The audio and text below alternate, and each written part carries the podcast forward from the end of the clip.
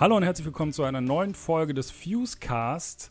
Ähm, ich bin heute nicht alleine. Ich habe einen Gast, aber nicht einen von meinen üblichen äh, Kompagnons, die mir hier immer zur Unterstützung dabei sind, sondern ich spreche heute mit dem Nick von der Band Cadet Carter. Hallo Nick. Hallo, grüß dich. Äh, schön, dich äh, in, der, in der Leitung zu haben hier. Ähm, wir, beziehungsweise ähm, erstmal ein bisschen was zu, zu deiner Band und deiner, ähm, ja, deiner, deiner Geschichte vielleicht. Ähm, magst du dich kurz vorstellen, woher du kommst und äh, was ist eigentlich ein Kadett Kater?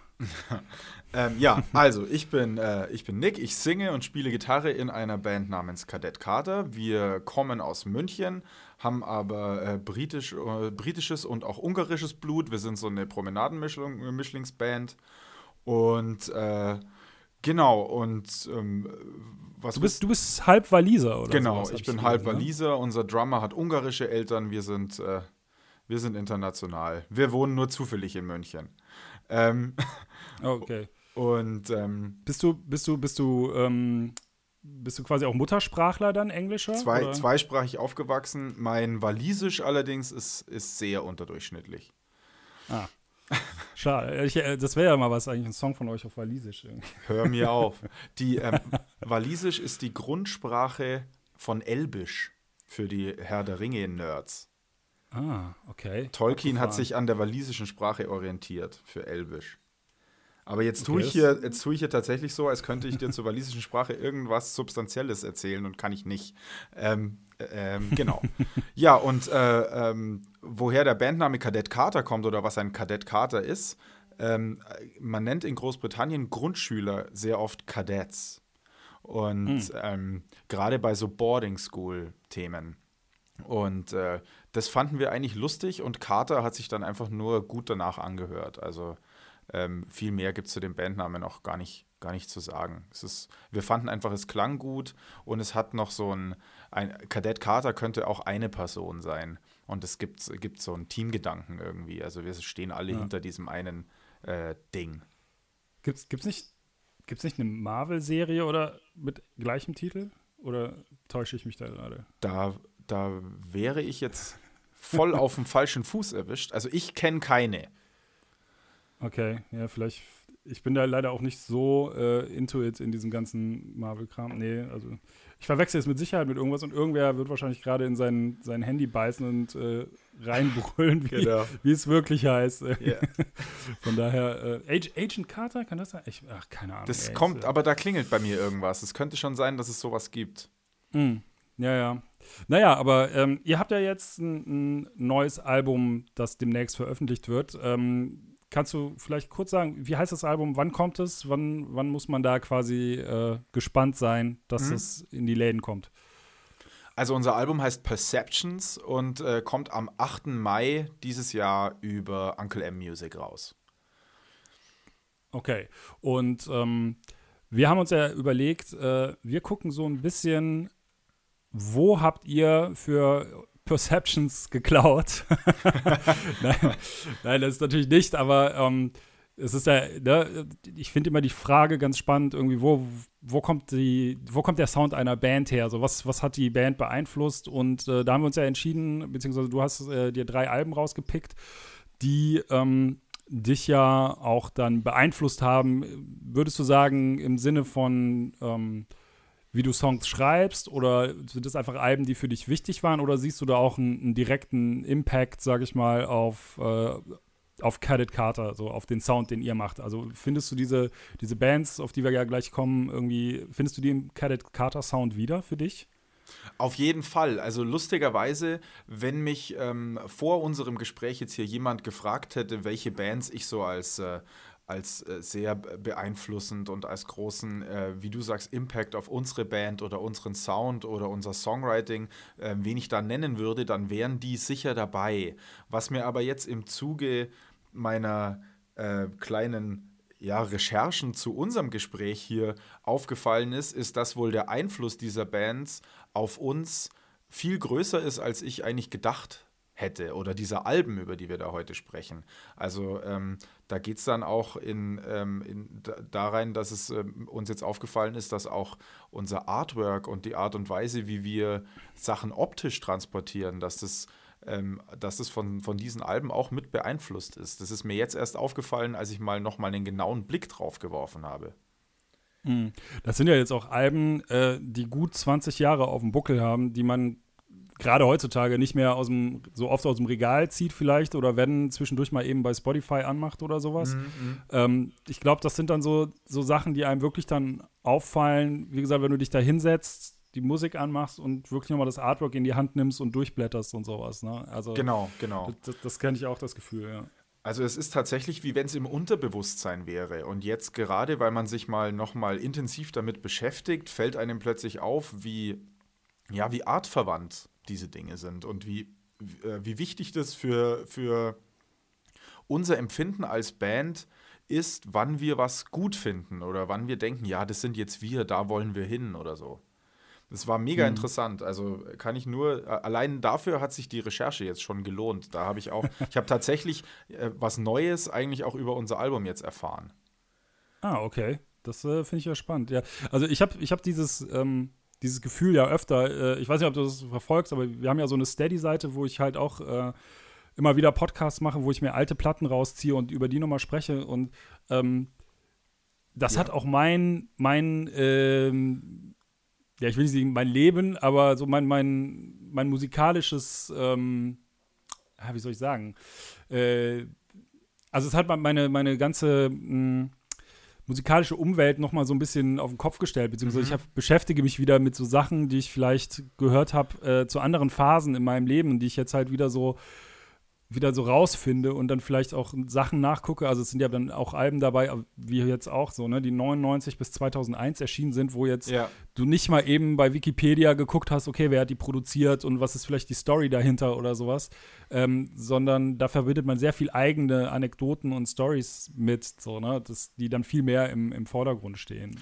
Ich, ich denke auch, dass es äh, zu dieser Zeit, also ich, ich, bin, ich bin über 30 und war irgendwie dabei, als diese Alben, ähm, da war ich so 13, 14, 15, als die erschienen sind. Und ähm, da, da, da glaube ich, nimmst du Musik auch anders wahr. Und damals war es auch anders und schwieriger, dir Zusatzinfos zu diesen Alben zu besorgen. Also, mhm. ähm, äh, wenn da drauf stand, was das für ein Produzent war, konntest du nicht einfach auf Wikipedia gehen und gucken, was der sonst so macht, sondern das war mit einem wesentlich größeren Aufwand verbunden. Also, das klingt jetzt, Opa erzählt vom Krieg mäßig, ja, aber. Ähm, aber es war tatsächlich anders und vielleicht war es deswegen so spannend. Keine Ahnung. Hm. Weißt du noch, ähm, also wenn du jetzt sagst, du warst so 14, 15, ich war zu dem Zeitpunkt so äh, Anfang 20. Ja. Und ähm, weißt du noch, wie du mit diesen Bands in Berührung gekommen bist? Also gab es, keine Ahnung, den Klassiker, irgendwie einen Kollege in der Schule, der mit den Dingern ankam und äh, wie das halt so ist? Oder äh, bist du selber drauf gestoßen? Oder weißt du noch, wie du mit diesem, ich, ich nenne es jetzt einfach mal mit diesem ja, ähm, Jahrtausend, Jahrtausendwende-Emo in Berührung gekommen bist? Weißt du das noch? Ja, bei mir war es ganz klassisch Viva 2. Also, okay, krass. Ähm, ich, ich hatte jahrelang, ich hätte mich nie selbst als klassischen Emo bezeichnet oder so. Also ähm, äh, keine, nicht im Kajalstift und Scheitel ähm, trägermäßigen Emo. Aber ich hatte tatsächlich so mit 14, 15 das Gefühl, ich bin der Einzige in meiner Klasse und in meinem Umfeld, der diese Musik kennt. Ja, und der, bei mir war es damals der, der, ähm, das Video zu Bleed American von Jimmy Eat World, das auf Viva 2 lief weiß nicht, abends mal, wenn du halt äh, auf der Couch vor der Glotze sitzt und es dich da berieseln lässt. Und das war eigentlich ein Live-Video, kann ich mich erinnern. Ähm, sehr spektakulär zusammengeschnitten, äh, äh, dunkel und, und kleiner Club und schwitzig und äh, geile Gitarren und Action und Zeug. Und das hat mich sofort fasziniert und der Song hat mich einfach da total reingezogen. Und dann habe ich angefangen, in, mit meinen bescheidenen Mitteln da rumzusuchen. Also äh, in den Anfängen des Internets nach der Band Jimmy Eat World zu gucken. Erstmal habe ich es mir auf einen Zettel geschrieben, äh, wie, die, wie die Band überhaupt heißt. Ja? Geil. Und ähm, bin dann wirklich ganz klassisch Ähm, ich ich komme aus der Nähe, äh, also ich wohne zwischen Augsburg und München und bin in Augsburg in einen, ich glaube, Mediamarkt oder Saturn reingelatscht, habe diesen Zettel diesem Menschen an der Info hingehalten und habe gesagt, ich suche die CD von dieser Band. Äh, habt ihr die? Und dann hat er irgendwie, ja, so da hinten Alternative J, soll ich mal gucken? Geil, Alternative J. Ja, und, und, und dann ja. bin ich dahinter und habe mir dieses Album gekauft und weil ich tatsächlich äh, genug Taschengeld dabei hatte, habe ich das andere Album, das es damals von Jimmy Eat World äh, gab, das Album Clarity von, ich glaube, 98 oder so, das habe ich auch noch mitgenommen. Und dann war ich erstmal ein paar Wochen beschäftigt, Gott sei Dank. Und von da aus ging es dann ähm, in die anderen, da habe ich dann angefangen, in, mich in Foren rumzutreiben im Netz und einfach nach, nach mehr Input zu suchen für mich. Und da bin ich dann auf die anderen Bands gestoßen, über die wir da heute noch sprechen wollen. Ja, ja. Ähm, ich meine, wir hatten uns jetzt eigentlich eben auf eine andere Reihenfolge geeinigt, aber wo wir schon bei Jimmy Eat World sind, würde ich einfach mit denen weitermachen. Ja, sorry, ist mir auch aufgefallen, als ich es gesagt habe, nee, nee, aber dann ja, dachte ich mir, du, du musst ja ehrlich sein. ja, nee, ist ja auch, ist ja auch alles super. Also äh, ich merke halt so, ähm, dadurch, dass ich bin halt ein bisschen älter und äh, ich habe da eine, so ein bisschen andere Geschichte. Also bei mir waren es halt dann tatsächlich irgendwelche äh, Kumpels, die dann schon sehr in dieser Szene drin waren, sehr mit dieser Musik verbandelt waren. Ich bin auch mit der Clarity eingestiegen bei äh, Jimmy Eat World, beziehungsweise ähm, noch mit der davor Static Prevails und Clarity so gleichzeitig. Ja, die habe ich erst viel, die Static Prevails habe ich erst viel später überhaupt mal in die Finger mhm. bekommen, ja. Das wusste ich am Anfang gar nicht, dass es da davor noch was gab. Also ja, ja. Erst mit genau. dem, erst mit dem Spotify-Zeitalter bin ich da dann dahinter gestiegen. Ach wirklich? Echt ja, so spät? Ich wusste, dass es das Abgefahren. gab, aber ich habe es nie zu hören bekommen. Irgendwann habe ich mal erfahren, ja, da gab es eigentlich noch ein anderes Album und da hat auch der Tom Linton, der eigentliche Lead-Gitarrist, da viel eigentlich die Lead-Vocals übernommen zum größten Teil. Mhm. Und Jim Atkins war eigentlich mehr so der Sidekick und ich wusste das alles irgendwann, aber gehört habe ich es erst vielleicht vor fünf oder sechs Jahren, wenn ich ehrlich bin.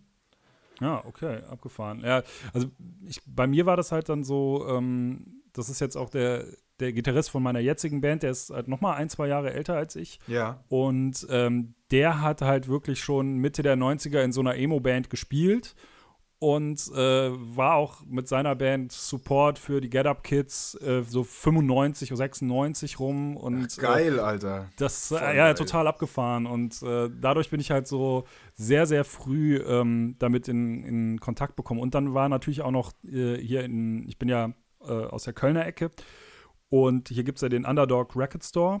Mhm, ja. Das ist ja eine Institution mittlerweile schon und die haben halt wahnsinnig viel Konzerte veranstaltet, äh, zu der Zeitpunkt auch viele von diesen Bands hier rübergeholt.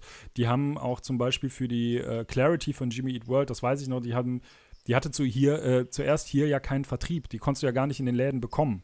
Die musstest du als Import ja. bestellen. Und äh, der Underdog, der hatte diese Platte halt immer vorrätig und ähm, da gab es dann auch so Sachen, die haben halt auch die, die, die Formatted Mile von Get Up Kids äh, auf ihrem eigenen Label dann äh, als Lizenz rausgebracht und so. Also da Ach, war man halt okay. richtig krass an der, an der Quelle. Das war total geil irgendwie. Und äh, unser Gitarrist hat dann später auch im, im Underdog gearbeitet und das war dann halt wirklich so, dann war meine Nachmittagsbeschäftigung in den Laden fahren da abzuhängen, während der halt einfach nur den Karton mit den Neuheiten aufgemacht hat und eine Platte nach der anderen aufgelegt. So, ne? das, äh, das ist ein Traum. Das war dann so, das war super, ja, das war total mega. Ich glaube, deswegen bin ich auch heute so ein, so ein Nerd, was den ganzen Scheiß angeht. Ja, weil du, weil du dich selber einer Dauerberieselung ausgesetzt hast, jahrelang als, als, als Jugendlicher oder junger Erwachsener. Also, das ist ja, ja auch die, die total prägende Zeit, ja.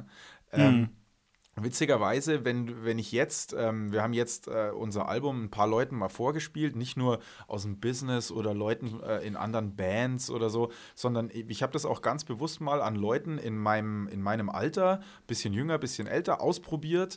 Ähm, und äh, die, die jetzt mit Musik außer so Casual Listening nichts zu tun haben. Ja, das sind einfach Musikhörer, normale Musikliebhaber. Und das Erste, was die gesagt haben, war, oh, das klingt, das erinnert mich total schön an die frühen 2000er.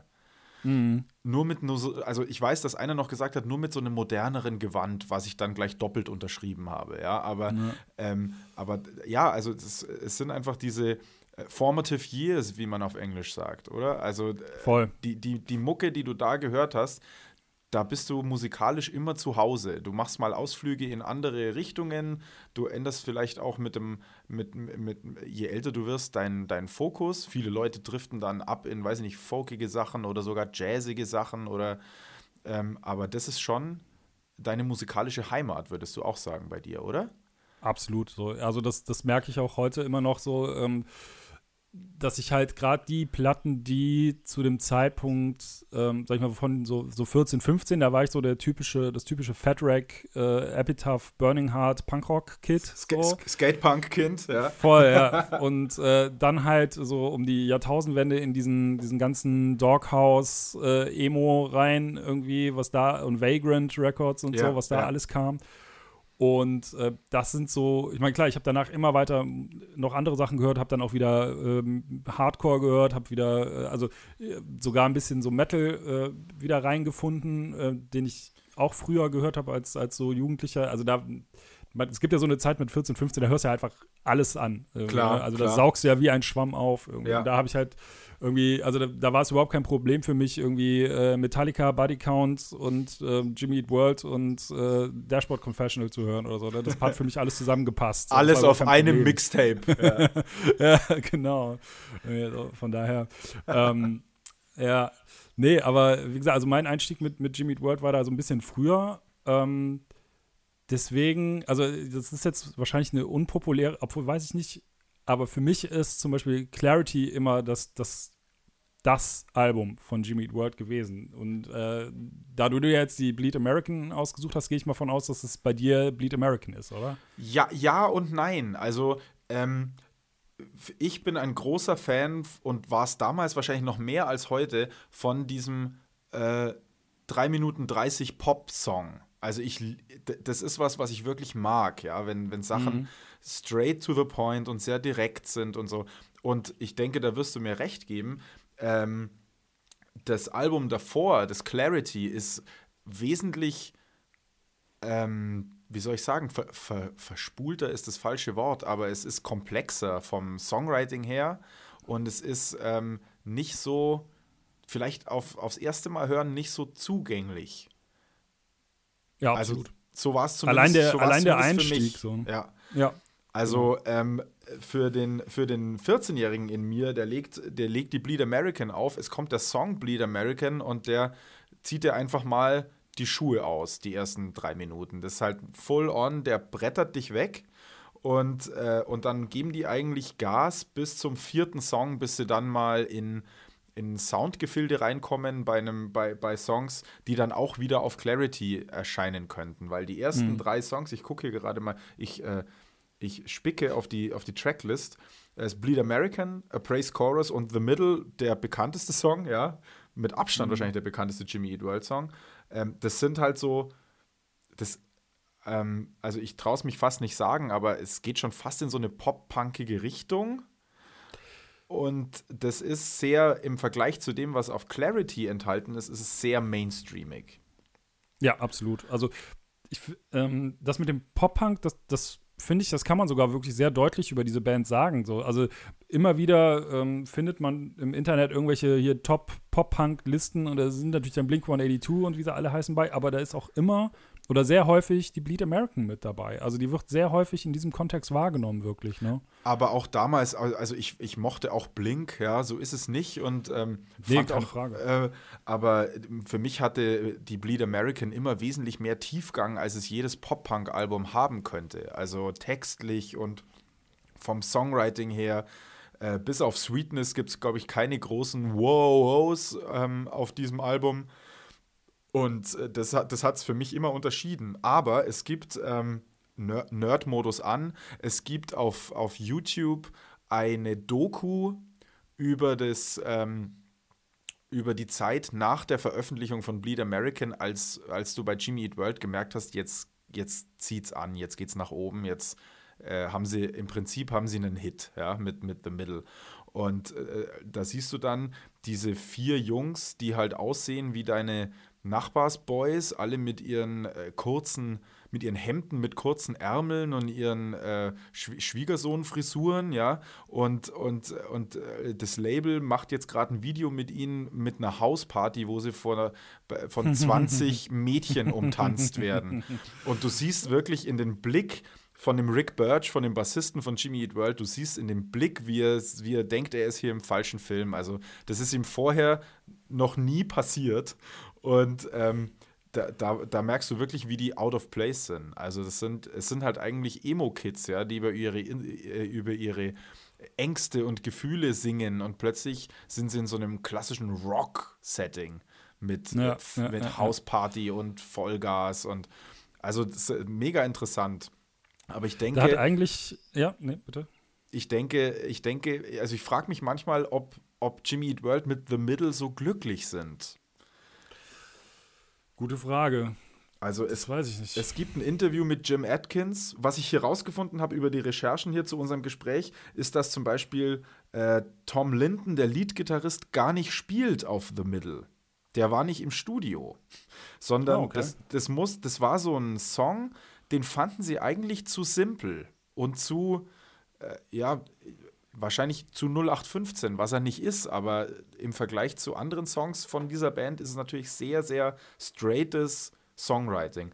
Und Mark Trombino, der Produzent, muss sie eigentlich überredet haben, diesen Song überhaupt mal aufzunehmen. Also da gab es nicht wirklich einen Text dazu und das war halt so ein, so ein Riff und im Prinzip ist es ein CFG-Song, also es ist nicht sehr anspruchsvoll.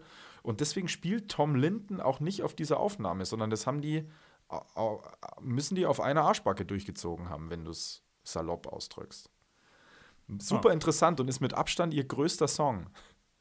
Ja, definitiv. Aber ich meine, ähm, wo wir gerade beim, beim Produzenten sind, also Mark Trombino hat ja äh, auch die beiden Vorgängeralben produziert. Ja. Ja. Und ähm, der hat ja immer an die Band geglaubt. Ne? Also ich weiß nicht, ob du das ähm, gesehen hattest äh, oder auch, äh, habe ich nämlich jetzt auch rausgefunden. Der hat äh, bei der Bleed American während der ähm, Studio-Sessions, der hat erstmal auf seine Bezahlung verzichtet ja. und gesagt, irgendwie, äh, weil, weil das eigentlich zu teuer, weil er zu teuer gewesen wäre, äh, um die Platte zu produzieren. Aber er hat so an die Platte geglaubt und an die Band geglaubt, dass er gesagt hat, ey, ich mach das jetzt und ihr bezahlt mich nachher, wenn das Ding durch die Decke geht und genau das ist ja passiert. So, ne? Also ja. der äh, hatte, hatte da ein Gespür auf jeden Fall für. Ne? Also der, du, du, kannst ja diesem Mann gar nicht genug Credit geben für sowas. Also ähm, weil ich weiß nicht, wie viele Produzenten von seinem Rang und der war ja auch damals, er war jetzt nicht äh, in, der, in der Champions League, ja, aber er war schon irgendwie ein gut gebuchter, in der Szene gut gebuchter und gut bekannter Produzent da, da musst du den schon sehr auf deiner Seite haben. Ähm, ja, ich ja, glaube, er hat dann, ähm, haben die noch danach Alben mit ihm gemacht oder war das das letzte?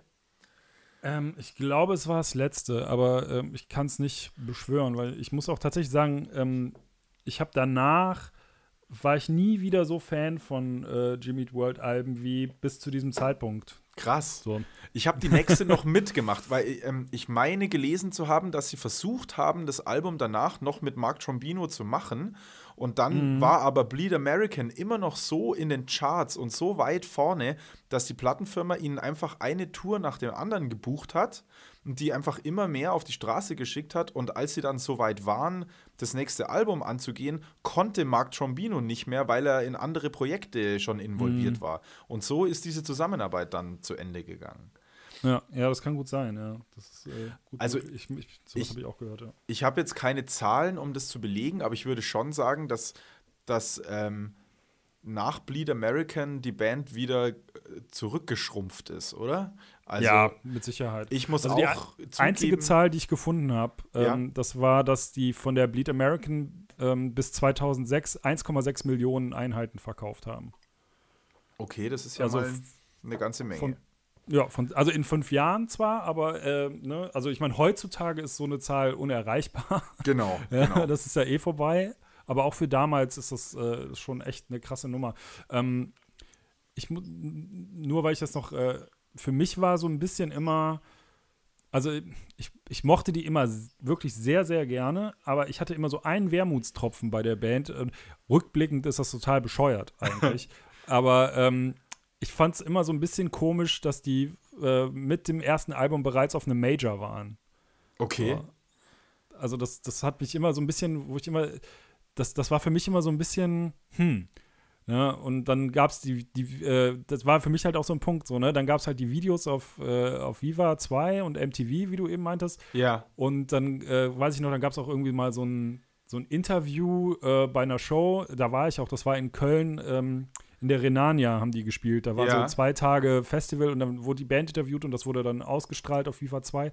Und dann hatte ich so ein klassisches, wie man halt damals auch so ist, ne, dachte ich so, das finde ich jetzt scheiße, das ist doch meine Band, wieso ist denn die jetzt im Fernsehen? Ich will die nicht Mhm. Sellout. mit den ganzen Leuten Ja. teilen. Ja. genau. Ich will das nicht mit den ganzen Leuten teilen, die das jetzt gucken, so, ne? Obwohl das natürlich, das ist halt bescheuert, so, ne? Halt, Klar. aber ähm, ja, ich habe das schon so ein bisschen, dem, nicht den übel genommen, aber ich war so ein bisschen so, ha, ne, weil ich die halt auch, die, also das, ich bin mir gerade nicht sicher, ob es das erste Mal war, dass ich die gesehen habe, aber ähm, auf jeden Fall eine der ersten Shows, wo ich Jimmy World gesehen habe, das Ja. war in einem, ähm, im Sojus 7 in Monheim. Das ist so ein Jutz für maximal 150 Leute. Also eine Irgendwie. richtige Klitsche eigentlich für Konzerte. Ja. Ja, ja, genau. Und äh, da haben die auch noch, also in einem komplett absurden Line-Up irgendwie, da waren Jimmy Eat World und ähm, Envy aus Japan noch dabei. Also das ist ja so, Krass. so ja, so, das war das Line-Up, wo ich auch dachte, hä? Irgendwie, das muss so 99 auch gewesen sein. Krass, krass.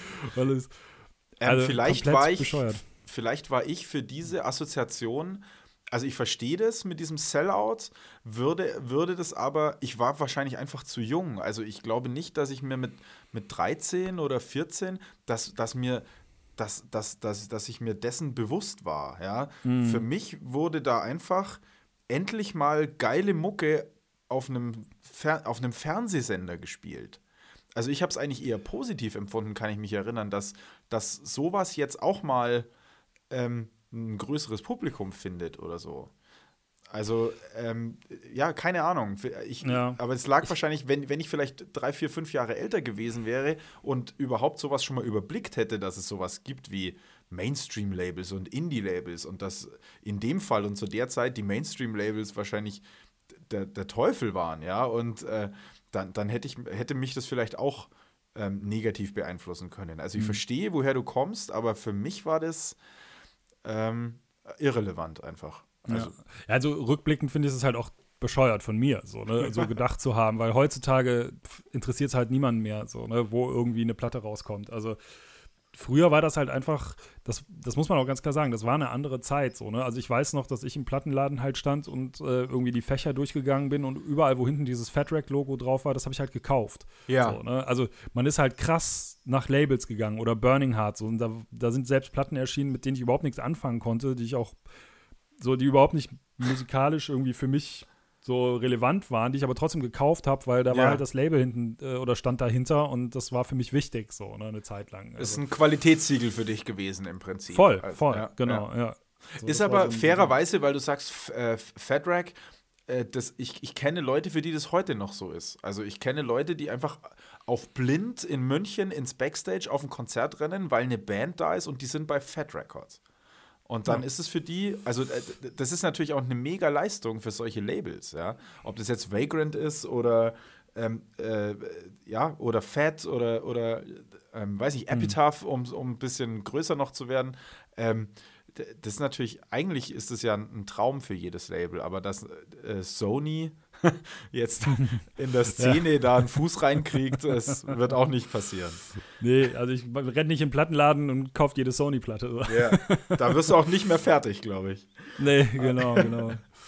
Ja, ähm, ähm, also ich habe hier zur, zur Bleed American eigentlich nur noch, also das ist ja auch so ein Ding, ähm, das fand ich immer total cool. Da sieht man ja auch diese Emo-Verbundenheit irgendwie, dass es ja dieses Feature mit Davy von Bowen von Promise Ring gibt. so, ne? ja, ja. So, das war halt so, ähm, da habe ich neulich noch in einem, in einem anderen Podcast, liebe Grüße an den äh, Thank You for the Music Podcast, das ist schon eine Weile her, dass die auch über den Song gesprochen haben und die meinten, ihnen ist überhaupt nicht aufgefallen, dass er auf jemand, auf einmal jemand anders singt. So. Und das fand ich halt, da dachte ich so, was?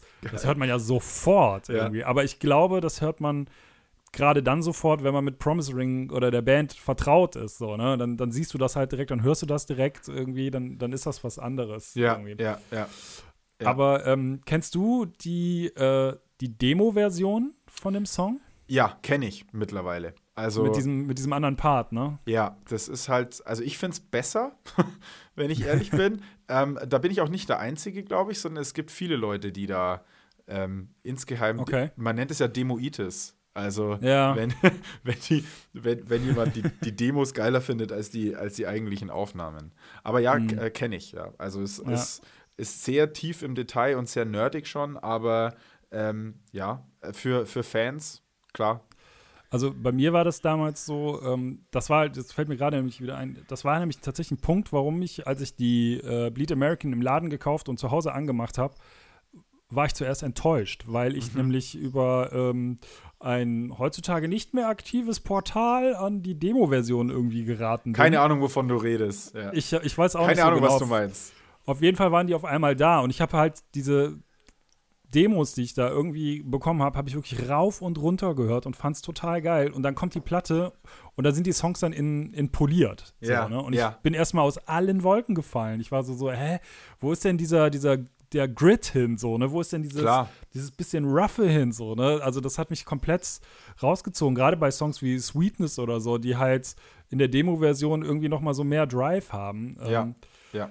Das ist so. Bin, würde ich äh, auch heute noch unterschreiben, dass Sweetness tatsächlich verloren hat. Also über die, für, äh, im Vergleich Demo zu Platten, zu, zu mhm. endgültiger äh, Aufnahme. Finde ich, find ich auch, dass, das, okay. dass es verloren hat. Aber ich denke, da war, also ich höre jetzt im Nachhinein mit, mit so viel Abstand, höre ich schon auch in diesem Album schon ein bisschen den Wunsch, es mainstreamiger zu machen. Also das ist schon nicht einfach so passiert, glaube ich, sondern ähm, die Art und Weise, wie sich Jimmy Eat World äh, nach Clarity entwickelt haben und dann das Bleed American gemacht haben, ist schon, also du könntest es jetzt negativ äh, formulieren und könntest sagen, ähm, trying to make it, ja, aber ich denke schon, dass da ein bisschen was dran ist. Ich finde das nicht mhm. verwerflich, aber ich denke schon, dass man versucht hat, sich da einem mainstreamigeren Publikum anzunähern. Bei mir hat es ja funktioniert, also mich haben sie ja damit gecatcht. Ey, vielleicht ähm, ist das auch der Grund, warum Jimmy Eat World seit damals ununterbrochen dabei sind, ne?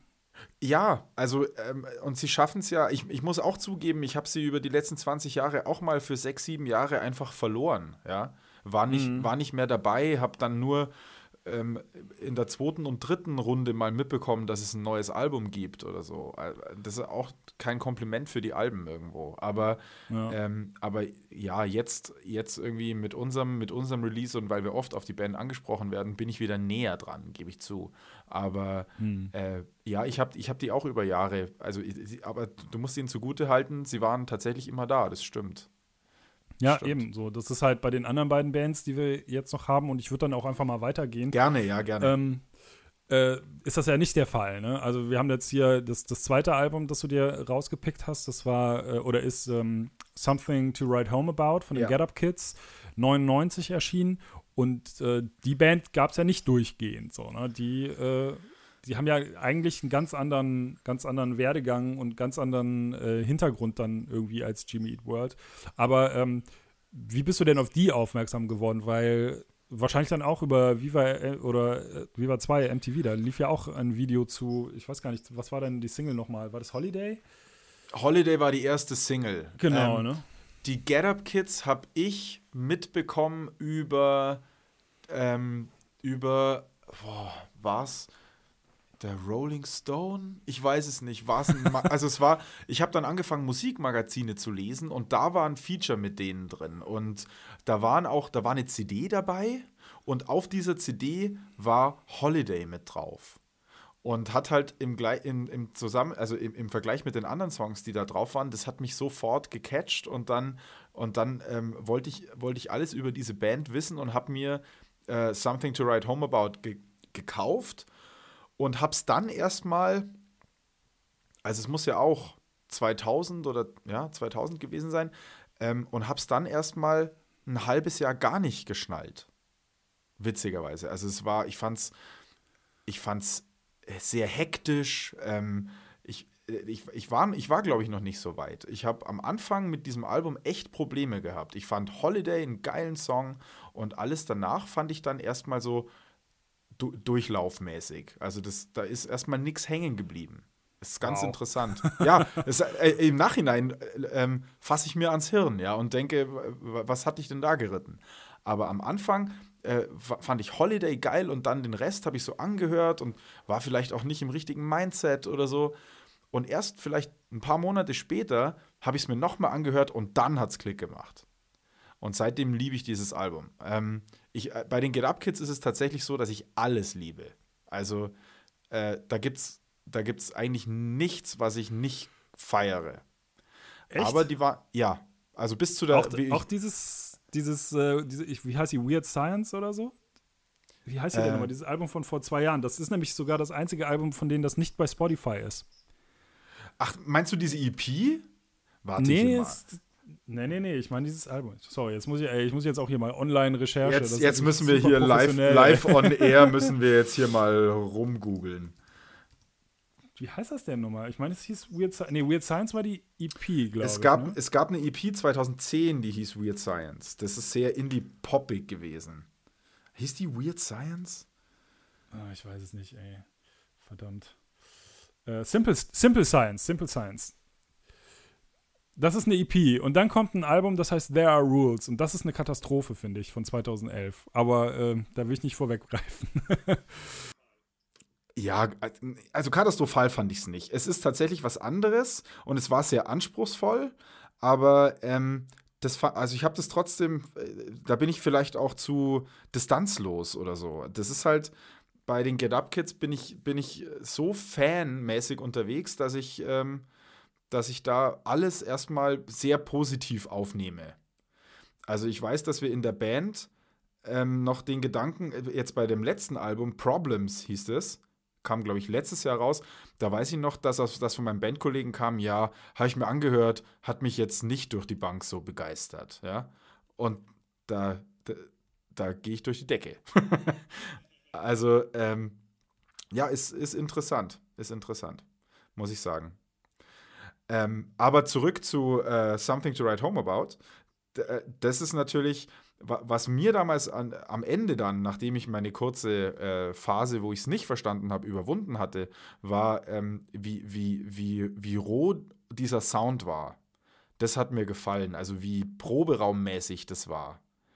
Das war die schrammligen Gitarren und das war auch nicht äh, irgendwie mit Pro Tools äh, getrimmt oder so, sondern das klang für mich wie eine Band, die zusammen in einem Raum steht und, und spielt. Und das hat mich damals sehr fasziniert. Das fand ich hm. richtig cool. Das ist witzig, dass du das sagst, irgendwie, weil äh, da bin ich halt auch wieder, ne, ich bin ja mit der 4-Minute Mile eingestiegen, die ja soundmäßig nochmal was ganz anderes ist. ja, richtig. Ja irgendwie Dann war das für dich schon glatt gebügelt. Ja, war es wirklich. Ja. Es war es wirklich so, ne? Ich kam von der, von der ähm, 4-Minute Mile, die irgendwie in drei Tagen im Studio eingekloppt wurde, so und dann äh, fertig, also wirklich so ganz schnell irgendwie fertig gemacht wurde. Ja. Und ich liebe bis heute den Sound. Ich liebe bis heute diesen dreckigen, schnell reingeballerten, äh, rohen Sound irgendwie von der, von der 4-Minute Mile. Und ich habe mich tatsächlich erstmal schwer getan mit der Something to Write Home, About, äh, Something to Write Home About, weil das für mich, das hörte sich nach zwei verschiedenen Bands an erstmal, so im ersten Moment. Ich war echt so, so wow, okay, was ist das denn irgendwie, ne? Ich meine, das hat Krass. sich ja, hat, ja, ich meine, das hatte sich ja schon angekündigt. Da gab es ja noch eine EP. Ah, ne, die kam nachher erst, glaube ich, ne? Ich bin mir gerade nicht sicher, ob was zwischen den beiden. Doch, Platten doch. kam. Kam da noch die, diese. Ähm, da kam. Red Letter Day. Die kam. Ja, genau. Genau, da haben sie ja dann, genau, weil der Song Red Letter Day, der ist ja dann nochmal, der ist re-recorded auf der Something to Write Home About mit drauf. Genau, ja. ja. Da habe ich mich auch schwer getan. Tatsächlich mit. Also äh, Würdest du sagen, dass du quasi die, die Entwicklung der Band erstmal skeptisch gesehen hast und dann im Nachhinein wieder versöhnt wurdest sogar? Ähm, ja, aber das ging relativ schnell. Also ich habe mich relativ schnell, also dafür war die Band mir irgendwie immer zu wichtig, damals auf jeden Fall ja. ähm, als dass sich das irgendwie auf sich hätte beruhen lassen müssen. Man muss ja auch sagen, das war eine andere Zeit. Ne? Wenn du heute irgendwie eine Platte hörst und die catcht dich nicht beim ersten Mal, hörst du halt was anderes. Und damals war das so, da hast du dir halt die neue Get Up Kids gekauft und dann standst du da und dann hast du die, auch wenn sie im ersten Moment nicht so geil fandst, vielleicht, hast du die trotzdem einen Monat lang am Stück gehört und irgendwann hat sie sich erschlossen. So, so war das. Ja, genau. Mich. Genau, und, das ist ähm, eigentlich das, das Traurige, dass es heute gar nicht mehr zwangsläufig so ist. Ja. Genau. Aber ja, genau. Also so ging es mir ja auch. Muss ich, da haben wir ja dann tatsächlich eine, eigentlich aus unterschiedlichen, wir kommen von unterschiedlichen Punkten, aber wir haben die gleiche Erfahrung mit dem Album, witzigerweise. Also wir haben wohl beide gebraucht, um, um, mit, um mit der Platte warm zu werden, wenn ich das richtig verstehe. Ja, durchaus. Also bei, ging bei, dann bei, schon schnell, aber trotzdem, ja. Ja, bei mir hat es tatsächlich, ich, keine Ahnung, ich kann das heute auch nicht mehr. Vielleicht waren es auch nur ein paar Wochen, aber, aber wie du sagst, ich habe sie halt trotzdem weitergehört. Ja? Mhm. Und immer, und irgendwann hat es dann Klick gemacht und dann warst du über diesen, das, was du am Anfang nicht erschließen konntest, hinweg und dann war es einfach nur ein genialer Song am anderen. Ja. Das ist auch was, äh, was, was da unbedingt hervorgehoben werden muss.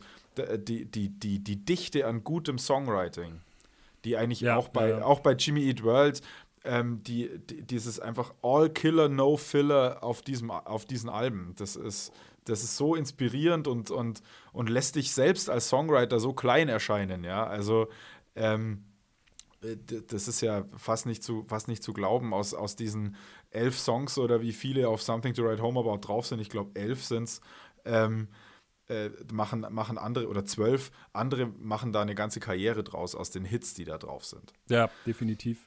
Das muss ich auch sagen. Und was für mich halt auch damals war, das ist ja die erste Platte mit, ähm, mit James am, am Keyboard gewesen. Der war ja auf ja. der Formel Mile noch ja. nicht dabei. Und das war für mich halt auch so und so, also so nochmal so ein Stilbruch. Also dieses, was ich eben meinte, für mich war das auf einmal eine andere Band. Ähm, ja. Das ist halt in vieler Hinsicht gewesen. So, ne? Da war auf einmal ein neues Bandmitglied, also damit meine ich nicht hier irgendjemand ausgewechselt, sondern ein neues Instrument war auf einmal im genau, Sound. Ja, genau. Dann war, ähm, äh, wie gesagt, der, der Sound war viel polierter, auch wenn er natürlich rückblickend gesehen oder wenn man das jetzt so raussieht, immer noch nicht irgendwie äh, High-End war. Aber ähm, für mich war das halt so zuerst so, so eine Garagenband irgendwie. Und ja. äh, wie gesagt, ich habe die halt äh, 96 irgendwie habe ich die halt schon gesehen damals äh, in, in, in Köln. Äh, ich weiß nicht, kennst du das Gebäude 9 in Köln? Ja, ich, wir hatten schon mal das Vergnügen dort.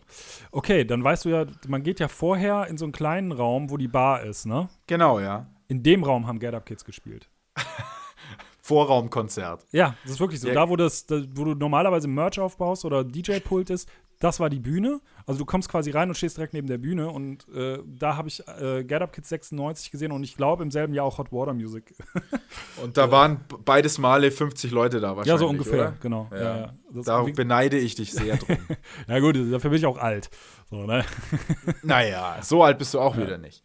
Aber, ja. aber klar, also da dabei gewesen zu sein, ist natürlich, ist natürlich mega. Und du sagtest, ähm, hast du dann Jimmy Eat World, hast du auch in so einem kleinen Setting gesehen? Genau. Ja, in diesem genau. crazy. Ja, das ist natürlich ist genial. Ich habe Jimmy Eat World zum ersten Mal auf dem Frequency Festival gesehen oder ja, so. Okay, Nach, krass.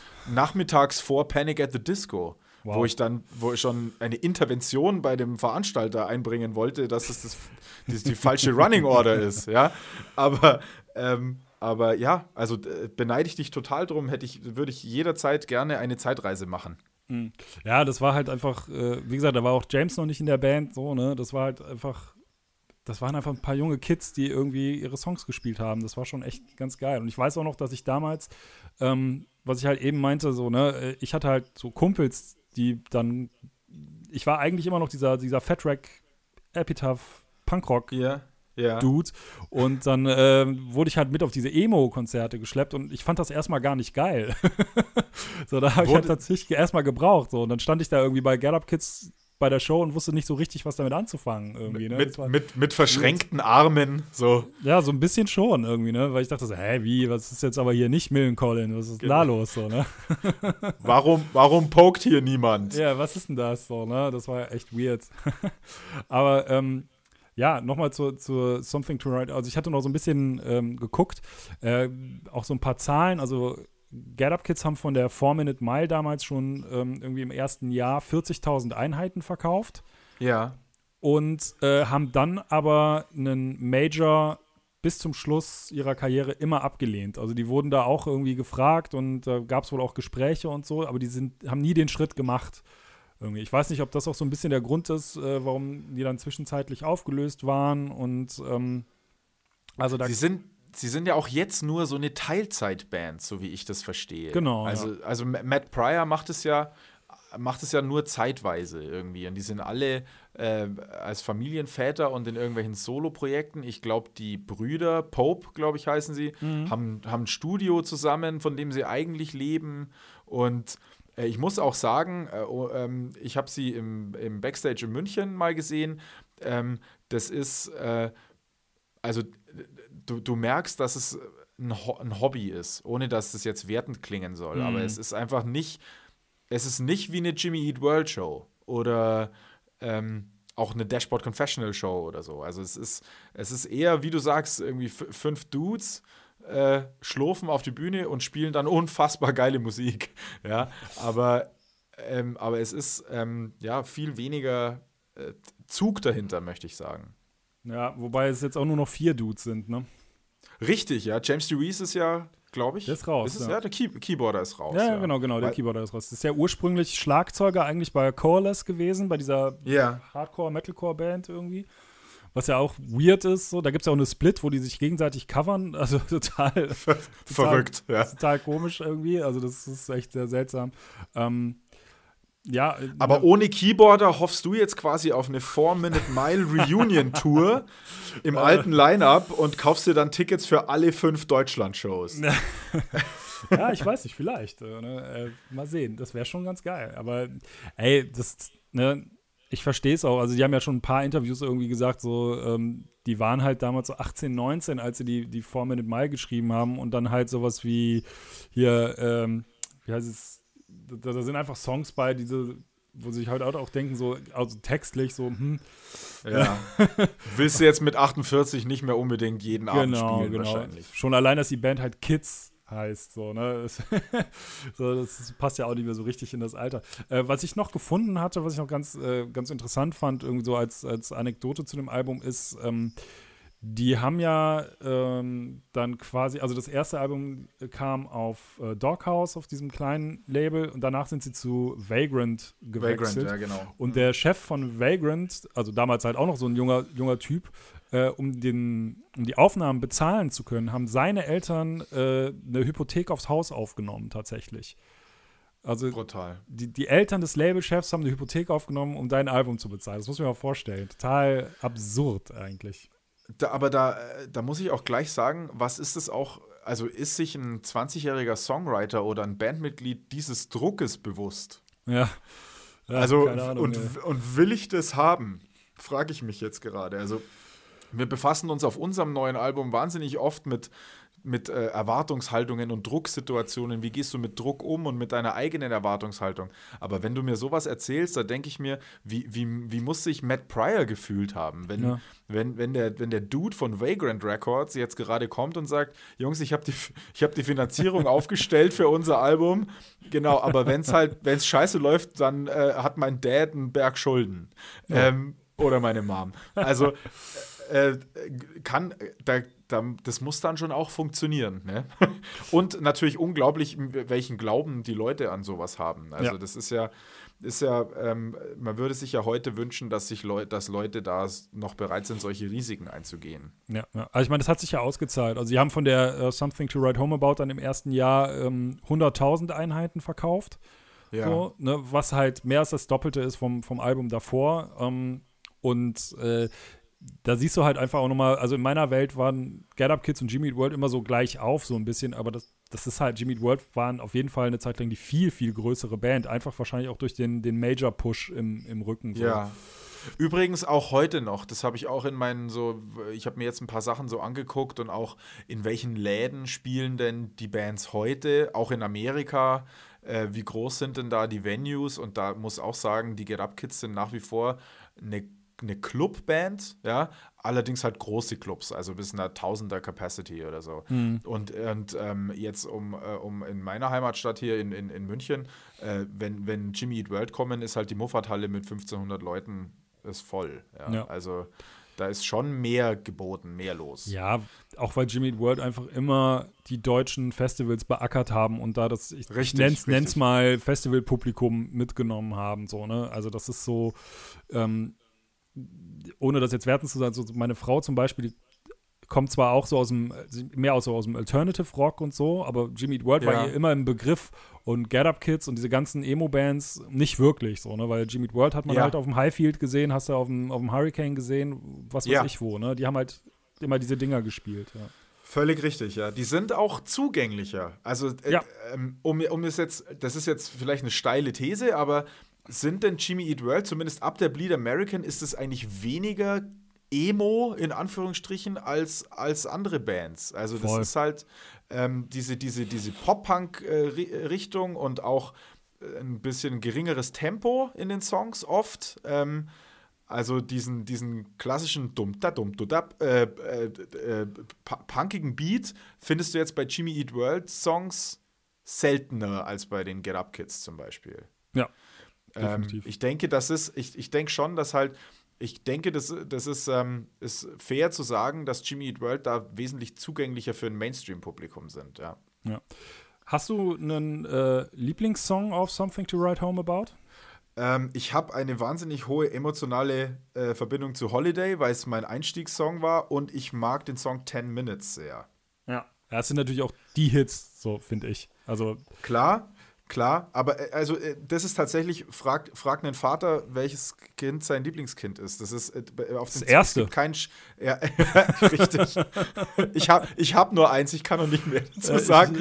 ähm, aber äh, ja, also auf jeden Fall. Ähm, äh, da ist einfach kein schlechter, kein schlechter Song drauf. Ja, ja. Was mich immer fasziniert hat, ist, ähm, es gibt ähm, gegen Ende einen Song, der heißt Long Good Night. Mhm da, da hab, weiß ich noch, dass ich mich, ähm, dass ich ähm, das Wahnsinn fand, dass so geile Songs so spät quasi ähm, im Album noch versteckt sind. Mhm. Also du bist ja doch bei vielen Alben dann gewohnt, dass ähm, hinten raus vielleicht mal der ein oder andere Füller kommt oder ein Song, der jetzt nicht ganz so stark ist oder so.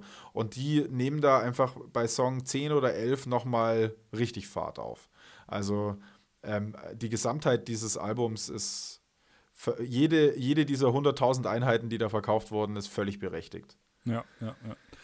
Bei mir ist das, ich habe mit der Platte dasselbe Phänomen wie bei der Bleed American, dass ich danach so ein bisschen raus war bei der Band, muss ich sagen. Also es gab danach noch diese Eudora, das ist ja so eine, so eine Raritätensammlung, von der, ähm, die fand ich auch noch super, weil die halt auch die, wieder diesen dreckigen, das waren halt alles irgendwelche Seven Inches und so weiter und Split-Sachen, ja. die halt diesen dreckigen Sound wieder hatte. Und danach äh, hier diese On a Wire und Guild Show und so, das äh, ist halt das, was du eingangs schon mal gesagt hast, dass die dann so ein bisschen folkig werden, die Bands. So, ne? das, ja. das haben Get Up Kids ja auch ganz stark. Und da war ich dann so ein bisschen raus. Ich weiß noch, ähm, ich habe mich tatsächlich persönlich beleidigt gefühlt. weil, nee, weil die, die haben ein Konzert in Köln in der Live Music Hall gespielt damals. Und ja. ähm, dann haben die halt diesen folkigen Sound und haben alte Songs in diesem Soundgewand gespielt. Und da war ich wirklich so, ey, das ist aber auch verhagelt mir gerade irgendwie die, die Hits, so, ne, die Songs, die ich so im ihr Kopf zerstört hab. mir mein Leben. Ja, ja, ja. Da, das sind nicht mehr meine Get-Up-Kids. So, ne? Ja, aber ähm, kann ich total verstehen. Ähm, das On a Wire habe ich, hab ich ähm, fand ich gut. Ähm, äh, war jetzt, ist jetzt nicht in meinen Top 3, ja, ähm, aber dem Guild Show Album tust du damit eigentlich Unrecht. Hm. Also da ist, ähm, würde ich jetzt sagen, ähm, ist eine subjektive Meinung gegen eine andere, äh. aber äh, da, da ist ähm, da ist das Songwriting sehr 60s-mäßig und das lief mir damals irgendwie gut rein. Also das ist halt auch wieder, wie es zusammenkommt. Ja, ich habe dann auch mal angefangen, mich mit 60s und 70s Musik auseinanderzusetzen. Und dann kam die Guild Show mit viel Harmony Vocals und Sachen, die die Get Up Kids sonst, weiß Gott, nicht gemacht haben. Ja, und ähm, das hat bei mir schon auch, äh, hat bei mir schon auch äh, äh, gezündet. Hm. Aber im, jetzt mit 20 Jahren Abstand oder 15 Jahren Abstand verlieren die alle gegen Something to Write Home About, muss ich sagen. Ja, naja. Also für mich ist halt auch so, ich glaube, emotional würde ich immer die Formatted mal vorziehen. So, immer. Ja. Aber ähm, wenn ich das jetzt so objektiv irgendwie begutachten, würde ich halt auch sagen, ey, dann ist die Platte, die da wirklich raussteht, meilenweit aus der Diskografie der Band, ist einfach Something to Write Home About. Also ja. so emotional würde ich es anders bewerten, so, ne? Weil das einfach, da, das war meine Zeit, so, ne? 97 ist die erschienen, so, da war ich gerade 19, 18 irgendwie so und äh, das hat mich einfach, also die Platte habe ich einfach nonstop zwei Jahre lang gehört oder drei, keine Ahnung. Ne? Ja, verstehe ich. Und da habe ich eine ganz besondere Bindung dann einfach zu. Was natürlich bei der Something to Write Home About noch dazu kommt, ist der Artwork-Aspekt mit diesem kleinen Roboter da drauf. Das ist ja, das ging ja fast in so eine Descendants-mäßige Richtung, ja, vom, vom, äh, vom, vom Style her und dieses Comichafte und so. Das ist natürlich, ich meine, das sind, das sind, während andere Bands bei jedem Album ihr Bandlogo ändern, kriegst du heute auf einer Get Up Kids Show immer noch problemlos ein Shirt, wo dieser Roboter drauf ist. Also, weil die auch wissen, was die Leute wollen. Ne? Dazu. klar, klar. Also diesen Vorwurf, den kann man den Get Up Kids schon immer mal wieder machen, dass, äh, dass mir manchmal wenn sie plötzlich aus der Versenkung wieder auftauchen, dass ich mir manchmal denke, ob vielleicht Geld eine Rolle spielt in, also, in ihrem Comeback.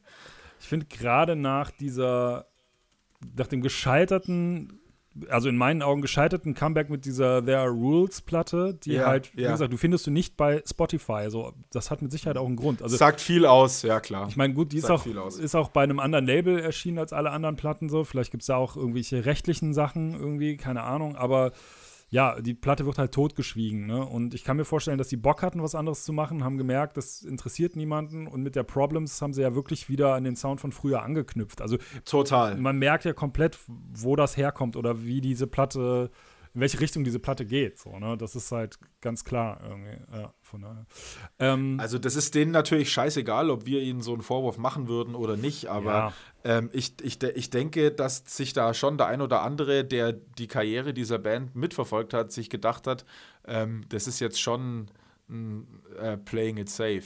Ja, ja. also ähm, weil also die Problems hätte ein Jahr nach Something to Write Home About erscheinen können. Vom Sound, vom Songwriting, von den Texten. Voll. Das ist eigentlich ein, eine, ein Komplementäralbum dazu. Ja. Dann, äh, wenn du da nichts mehr hinzuzufügen hast, würde ich dann zur, zum letzten Album weiter. Gerne, gehen. gerne. Genau, gerne. dann gehen wir wieder zwei Jahre nach vorne. Wir sind jetzt wieder 2001, im gleichen Jahr, als äh, Jimmy Eat World Bleed American erschien. Äh, Im gleichen Jahr erschien The Moon is Down von Further Seems Forever, was in diesem, ja, in diesem Dreierpack, sag ich mal, mit Sicherheit die auch heutzutage unbekanntere, also ne, ich will nicht sagen, ist eine unbekannte Band, aber die unbekannteste dieser drei Bands auf oder Platten Fall. und auch wahrscheinlich die, die am wenigsten Impact auf diese ganze Szene hatte. So. Würde ich behaupten. Ja und nein. Also da, da, da würde ich schon, ah, okay. da, da würde ich schon, ähm, ja, da, da, da würde ich, da würde ich schon, da würde ich schon einhaken. Ja, bitte. Also ähm, ich habe es mir, ich habe es mir jetzt ähm, noch mal in Ruhe angehört und ich kann unglaublich viel von dem, was dann so 2005, 6, 7 im Emo-Genre äh, passiert ist, sofern es so ein Genre überhaupt gibt, höre ich da vor. Also Further Seems Forever sind für mich viel näher an ähm, an Panic at the Disco, an My Chemical Romance, äh, an solchen Bands. Das ist viel, hm. ähm, ja, äh, okay. viel weniger, viel weniger Pop, sage ich jetzt mal. Ich glaube, ich, ich, glaub, ich weiß, was du meinst. Ja, ja, ja, ja, ja, da hast du auf jeden Fall recht. Also Szene relevanter vielleicht, also oder eher am Szene-Sound, wo, ich meine, die, äh, die, Something to Write Home About und Bleed American waren soundmäßig ja, also sie haben ja im Mainstream, wenn man so will, natürlich nicht hier in Deutschland im Radio oder sowas, aber die haben ja im Musikfernsehen stattgefunden ja, und so. Ja. Und sowas wie Further Seems Forever war dann eher die, die Szene-Band. So. Das, da, hast du natürlich vollkommen recht. So. Genau. Ja, ja, ja. Was, was ich da super interessant fand, ist, was ich nicht wusste damals, als ich es zum ersten Mal gehört habe, ist, dass Chris Carrabba schon draußen war aus der Band, als sie dieses Album aufgenommen haben. Hm. Also, ähm, das, die, die hatten da wohl tatsächlich. Ähm, ein Richtungsstreit. Und zwar ist es, es scheint sich bei Further Seems Forever, soweit ich es mitbekomme, über die komplette Karriere hinzuziehen, dass ein Teil dieser Band diese Band als reines Hobby sieht und da kein großen äh, Karriere, keine Karriereambitionen hatte. Und das muss wohl ja. der Grund gewesen, das ist eigentlich der Grund für Dashboard Confessional, wenn ich das richtig verstehe. Dass Chris Caraba sagt, ich will, ich will das ähm, Fulltime machen, ich will, ähm, ich will Musiker sein und äh, das ist mir in dieser Band trotz der tollen Songs ähm, und trotzdem, dass wir uns super äh, persönlich verstehen, ist mir das nicht so ganz möglich. Hm. Also ich hatte, ich hatte ja auch nochmal, ich das spielt mit Sicherheit mit rein. Ich hatte halt auch gelesen, irgendwie, dass ähm, gerade irgendwie im ersten Album oder schon vorher auf den Touren, dass ein Gitarrist ständig äh, live ersetzt werden musste, weil er nicht außerhalb seines Bundesstaates touren wollte, wegen Familie und so. Okay. Ähm, mhm. So, so, sowas hatte ich halt äh, gelesen und ähm, das Dashboard, also das spielt auch noch mit rein, dass Chris da irgendwelche Songs hatte, die er zu persönlich fand und deswegen nicht bei Further Seems Forever verbraten wollte, so ungefähr. Und ähm, ah. das ist dann diese Swiss Army Romance Platte von Dashboard geworden. Und ähm, ja, also dass er zum Zeitpunkt des Erscheinens des Albums, also Aufnahmen weiß ich gar nicht, kann sein, aber zum äh, Erscheinen des Albums schon aus der Band raus war. Das passt ja insofern zusammen, dass im gleichen Jahr diese The Places You Have Come to Fear the Most von ähm, Dashboard auch erschien. Ja. So, das ist halt auch 2001. So, ne? War, ne? also, muss ein anstrengendes Jahr gewesen sein für den Chris Carrara. ja. Ja, also ich meine, das ist natürlich ähm, äh, eigentlich der, der absolute ähm, Todbringer für deine Band. Also selbst wenn du dann, dann hast du womöglich ein Album, das die Leute jetzt interessiert und dann tourst du dieses Ding mit einem anderen Sänger zum Beispiel. Das ist einfach was anderes, wie wenn du es mit einem anderen Gitarristen touren ja. würdest. Ja, ähm, das, das merkt jeder und hört jeder, was, ähm, was aber von dem Album natürlich nichts wegnimmt. Also ähm, ich finde, äh, wie soll ich sagen, es ist, für mich sind Further Seems Forever eine, eine komplexere Version von Dashboard Confessional weil ich diese Melodiebögen, die Chris Carrabba benutzt in seinem Songwriting, die ganz typisch sind für ihn, ähm, äh, die, die findest du auf dem Album wirklich schon zur Genüge. Also der wusste da schon ganz genau, was er macht und hatte da schon seinen eigenen Style gefunden, finde ich. Ja, ja definitiv. Also ich meine, klar, 2001, äh, wie gesagt, ist auch das Jahr, wo ähm, Dashboard Confessional, The Places You Have Come to Fear the Most erscheint, was ja quasi das Durchbruchalbum für, ja, für Caraba war. Total, so, ne? total. Und ähm, klar, er hat seinen Sound danach immer wieder, sag ich mal, verändert. Ne? Also zuerst war es ja nur eher mit Akustikgitarre, dann hat eine ganze Band quasi Einzug äh, gehalten. Ähm, dann hat er ja später, also ist jetzt auch schon wieder ein paar Jahre her, diese Twin Forks gehabt, was ja so folkig dann war. Und jetzt ist er wieder Dashboard. Und also ähm, die, aber man hört schon immer so seinen Stil raus. Das stimmt schon. To und er war natürlich auch so der Emo ähm, Posterboy schlechthin. Ne? To also. Total. Also ähm, was mir damals, weiß ich noch, ähm, äh, als ich den zum ersten Mal dann auch gesehen habe, ja, ähm, weiß ich, äh, der sah so der sah gut aus und konnte irgendwie dieses, dieses Musikerding transportieren, ja, aber der, der sah auch so herrlich normal aus. Also man konnte sich mit dem identifizieren. Das gilt übrigens auch für Matt Pryor oder Jim Atkins, ja, aber du konntest dich als, als Kind, äh, als Vorstadtpflanze äh, mit deinen pubertären Problemen, konntest du dich mit den Leuten eindeutig mehr identifizieren, wie mit irgendwelchen ähm, dick, dick, dickärschigen äh, äh, Rockstars aller, weiß ich nicht, ohne da jetzt jemanden zu dissen, aber mir fällt da so jemand wie Fred Durst ein oder so, ja, die halt so dieses dieses Überbordende oder so, da waren mir so Leute wie Chris Caraba oder Jim Atkins oder Rivers Cuomo oder so, waren mir da immer irgendwie lieber. Da, mit sowas ko konnte ich mich ähm, mehr identifizieren. Und das, ähm, das ist auch das Schöne hier bei Further Seems Forever, die waren alle so. Also die, sah, die sahen alle so aus und es war immer eine Band, wo du das Gefühl hattest, da könnte, da könnte ich auch mitspielen. Ja, ja, ja, ja auf jeden Fall. Ähm, wie ist denn so, wie, würdest du, ich meine, danach gab es ja noch zwei Alben, beziehungsweise drei Alben. Beim letzten ist ja Chris wieder dabei, aber dann gab es zwei Alben mit jeweils einem anderen Sänger. Ähm, hast du die dann noch so auch als Further Seems Forever wahrgenommen oder hat sich das überhaupt nicht interessiert oder war das dann einfach eine andere Band für dich? Mm, so alles ein bisschen in der Mitte. Also ähm, ich, ich, ich wollte, ich habe denen den Erfolg so gegönnt. Ja, ich wollte, dass das klappt. Und ich muss auch sagen, ich finde, die beiden anderen Sänger haben das sehr gut gemacht und haben nicht versucht, einen Chris Correva 2.0 zu machen, sondern auch die Band hatte den Mut, da Leute zu nehmen, die eine ganz andere Stimmfarbe hatten und da wirklich was anderes gemacht. Ähm, aber es, also, ähm, das Songwriting hat sich halt massiv geändert danach. Das ist eigentlich mhm. Ähm, dieses, wovon wir gerade äh, gesprochen haben, diese, diese Melodiebögen, diese Art, Breaks zu machen, ähm, dieses die, die hohen Vocals, die Chris Carrabba da bringt, die sind so typisch und es fehlt auf den restlichen Further Seems Forever Alben, bis auf das äh, 2012er oder was es ist, mit äh, wo, wo Chris dann wieder zurückkommt. Ja, 12.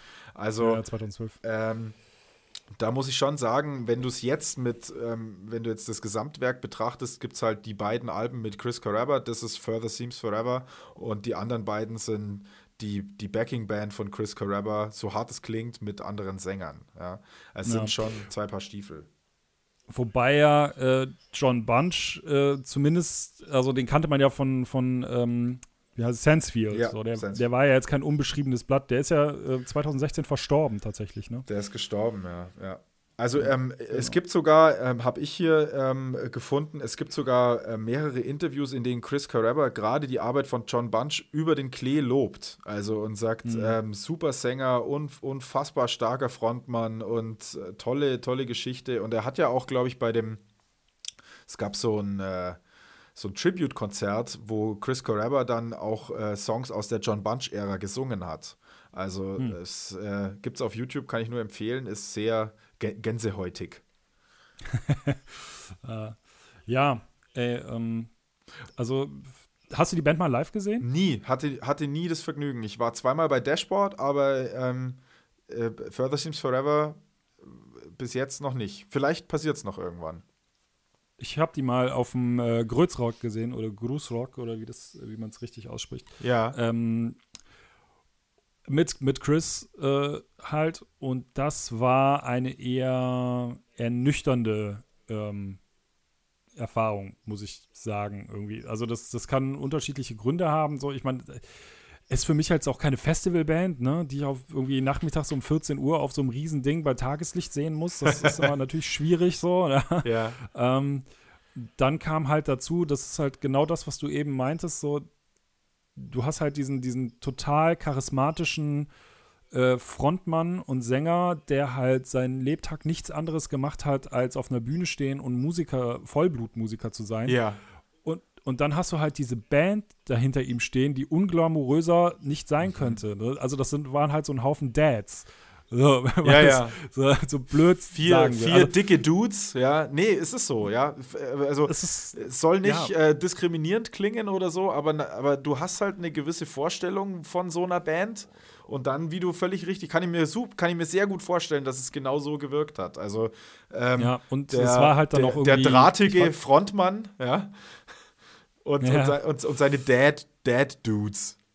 Dad ja, das ist wirklich so. Also, das sind so ah, das war so ein bisschen, ja, also es war kein, ich will nicht sagen kein schönes, also es war so ein bisschen trauriges Bild irgendwie, ne, wo man, ich hatte irgendwie eine andere Vorstellung, ja. keine Ahnung. Kannst du dich erinnern, ähm, wie die ankamen? Also äh, war das ein Thema, das auf Festivals funktioniert oder? Weil ich stelle mir also, das, es ist schon sehr hektisch, es hat viele Breaks, es hat, wenn du die Songs nicht kennst, kann das auch einfach nur ein, ein Whirlwind voller äh, hm. sein, ja. Also äh, Ähm, ja, also ich meine, das Größrock hat ja eh so einen Ruf, dass sie immer wieder Bands ranholen, worauf die einfach Bock haben oder der Typ im Hintergrund so, ne? Das, äh, ja, ja. Manchmal habe ich das Gefühl, die legen Bands einfach so lange Geld auf den Tisch, bis die sagen, ja, okay, wir kommen. so, ne? so, anders kann ich mir diese Reunions manchmal nur fürs Größrock nicht erklären. So, ja, ne? ja, und, ähm, war, da hast du wahrscheinlich recht. Ich glaube, ja, und ich glaube, Further Seems Forever war auch so ein Fall. Mm, und ähm, ja, also das Publikum war auch eher verhalten. Also es, das war einfach auch der Slot, ne? Irgendwie so 14, 15 Uhr oder sowas.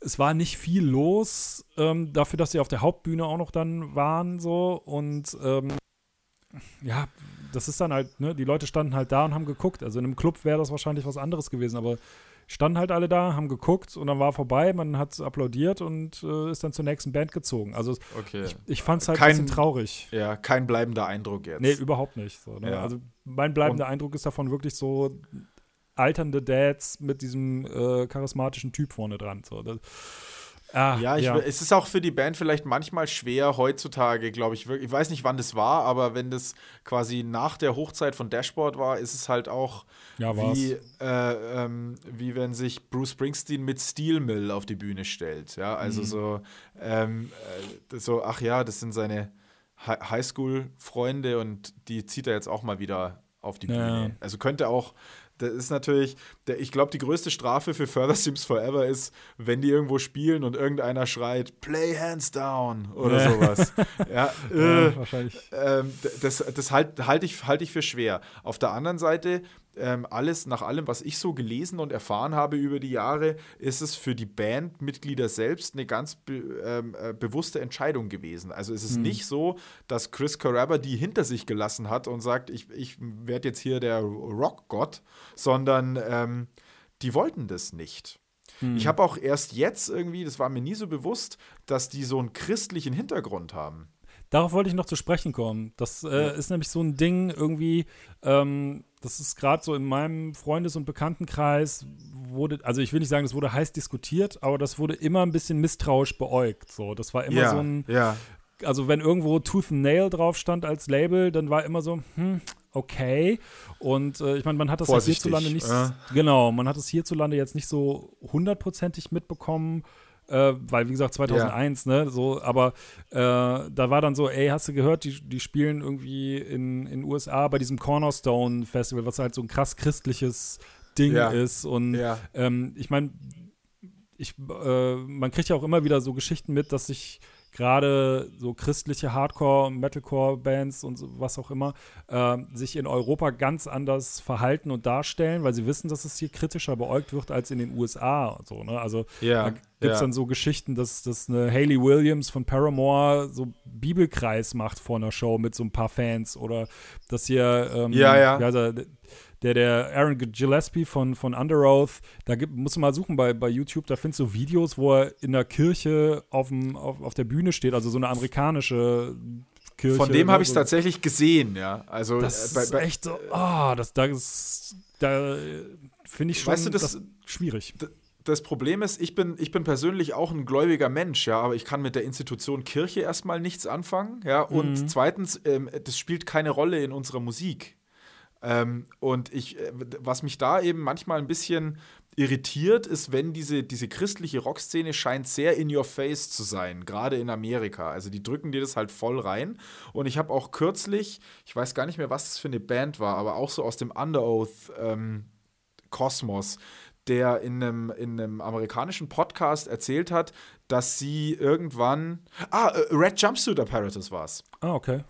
Ähm, der, äh, der erzählt hat, dass sie irgendwann ganz gezielt auf diese christliche Szene zugegangen sind, weil da unglaublich viele Kids sind, die diesen ja. Sound abfeiern, aber die halt keine säkulare Musik hören. Oder das ist in ja. deren Haushalt einfach nicht, nicht gern, die können nicht ähm, sich das neue Green Day Album holen, weil das ist halt keine christliche Band. Ja? ja? Das, das ist was, was wir uns hier gar nicht vorstellen können, dass es da solche Grenzen gibt oder also ich kann es mir zumindest nicht vorstellen. Ja, ja, ja. Das ist tatsächlich so ein Ding, ähm, das habe ich auch schon ein paar Mal gehört, dass Bands sich dann quasi diesem ganzen christlichen Rockmarkt äh, anbiedern, um es mal blöd zu sagen, äh, einfach weil da eine Käuferschaft ist so, ne? Und du Ach, da garantiert. Ja, das, nee, das ist so, ne? Und der Klassiker ist ja dann dieses, äh, finde ich immer diese, dieses Schwammige, was auch bei Further Seems Forever ist, so, ne? Weißt du, die spielen auf diesem Christenfestival, sind auf einem Christenlabel. Und wenn man sie fragt, ob sie eine christliche Band sind, dann heißt es, nein, wir sind eine Band mit Christen. Und so, so ey, das ist wo ist denn da der wie, Unterschied jetzt? So, wie ne? genau, wie 65 Prozent aller anderen Bands in der westlichen Welt. Also, ja, das ist einfach so ein Warmhalten von, von, von beiden Fan Bases so ungefähr. Ja, ne? ja also klar. Das, da habe ich ein ganz großes Problem mit und ähm, deswegen war ich bei Further Seems Forever auch immer so ein bisschen so, hm, also fand ich immer ja. so ein bisschen, hatte immer so einen Beigeschmack für mich so, ne? Das hat, hatte ich bei vielen Bands, auch so, so Under Oath ist genau so ein Thema, da hatte ich auch immer so, keine Ahnung, ich weiß noch, diese, diese ja, diese Durchbruchplatte da von denen, das zweite Album, äh, Only Saving, äh, Only Chasing Safety, so. Ja. Die fand ich total geil und dann kommt dieser letzte Song und er singt da was von äh, Jesus Take Me Home und dann war ich halt raus, so, ne? Ja, verstehe ich. Uh. Verstehe ich. Du, du, hast es tatsächlich heute noch. Ähm, ich, ich bin mir jetzt nicht sicher. Ich sag einfach mal, es uh, The Devil Wears Prada mit dem letzten ja. Album irgendwie hauen eine Single. Nee, nee, es war Under Oath. Es war Under Oath mit dem, mit dem ähm, Comeback-Album quasi. Hauen die erste Single raus und die Diskussion bei YouTube geht nur darum, ähm, da, also dass da geflucht wird. Genau, ne? ja, ja, der hat Fuck ja, gesagt ja, und äh, das muss jetzt hier als christliche Band, das geht überhaupt nicht. Das sind nicht mehr meine Under Oath. So, ne? Also, da, äh, das ist so lächerlich, diese ganze Scheiße. Was, was geht da ab? Ja. Aber das sind, also das sind halt auch so Befindlichkeiten, die machen für mich auch die Mucke dann irgendwie kaputt. Also ähm, ich weiß jetzt nicht, ich mache normalerweise um so christliche Sachen ähm, auch einen, Bogen musikalisch, ja, weil ich nicht missioniert werden will die ganze Zeit. Ähm, aber ähm, da bei, bei, gut, es lag halt auch wieder dran, dass ich vielleicht 14, 15 war, aber da hatte ich es auch nicht auf dem Schirm. Das ist mir erst später ein, äh, aufgefallen, dass die unter Christian Rock geführt werden und auch unter diesen ähm, Hardcore-Christen mhm. in Amerika eine große Fanbase hatten. Ja, das gilt ja für Under Oath gleich zweimal. Also, ja, ja, äh, ja. Aber ich meine, dieses, dieses Christian Rock-Ding, ähm, das ist ja auch hierzulande überhaupt kein Label. Also das, das wird ja, das, ne, das ist ja quasi nicht existent so. Ne? Die Bands werden ganz normal in, äh, in diesem ja, Punk-Hardcore-Ding irgendwie geführt so. Ähm, da fragt ja keiner ja, groß nach. Ja. Also, aber ich, ich weiß halt, wie gesagt, in meinem Freundes- und Bekanntenkreis war das immer ein Thema, auch vorher schon, so Bands wie MXPX oder sowas, ne, wo dann ja. äh, in dem ganzen Punkrock-Ding und dann hast du halt die und irgendwie findest du die Band geil, aber irgendwie, das schwamm halt immer mit, so. Das war immer so ein Ding, wo immer drauf hingewiesen wurde, irgendwie. Also jedenfalls so, wie ich aufgewachsen bin und wo immer Klar. skeptisch drauf geschaut wurde, irgendwie. Ja, schwieriges Thema. Aber das ist, das ist tatsächlich, ähm, ich glaube, ähm, da wäre mal interessant bei Further Seems Forever, ob das, ob Chris Carrabba das danach mit Absicht abgelegt hat oder ob es von Anfang an gar nicht so von ihm kam. Weil so wie ich das ähm, mitbekommen habe, ähm, haben die Chris Carrabba von einer anderen Band quasi dazugeholt und die, die, die, die, die Backing-Band ist im Prinzip die, die Further Seems Forever gegründet haben.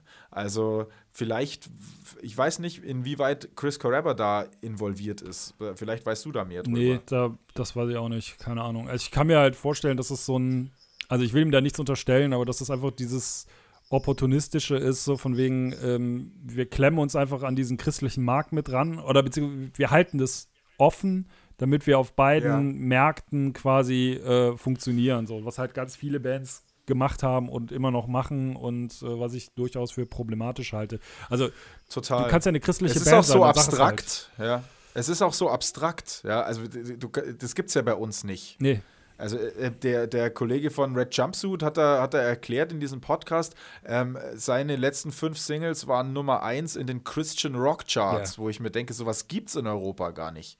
Also äh, was, welche, was qualifiziert denn jetzt einen Rocksong dass er christlich ist, muss da einmal das Wort Jesus vorkommen oder, ähm, oder äh, welcher muss das spirituelle Texte haben, welcher Song ist nicht spirituell? Mhm. Ja? Also das ist ja, das ist, eine, das ist eine Diskussion, das ist dermaßen abstrakt und schwer zu greifen. Das ist einfach ein typisch amerikanisches Ding, ja, glaube ich, ja, irgendwie. Das gibt es ja. bei uns gar was, nicht.